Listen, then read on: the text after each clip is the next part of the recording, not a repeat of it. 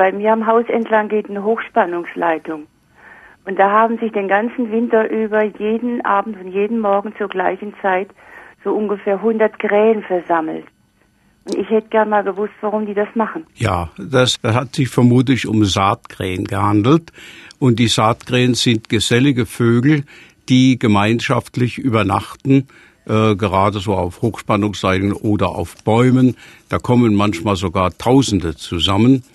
Und diese Saatkrähen, das sind meist Wintergäste bei uns. Es gibt bei uns natürlich auch Brutplätze von Saatkrähen, aber die man so in riesigen Schwärmen sieht, die kommen meistens aus Russland und die halten sich im Winterhalbjahr bei uns auf und haben gemeinsame Schlafplätze und die sammeln sich dann meistens auf solchen Hochspannungsleitungen, bleiben ah, ja. aber da häufig nicht die ganze Nacht sitzen. Nee, nee, die fliegen dann wieder weg. Die fliegen dann wieder weg und ja. da fliegen sie dann zu den Schlafplätzen. Ah ja.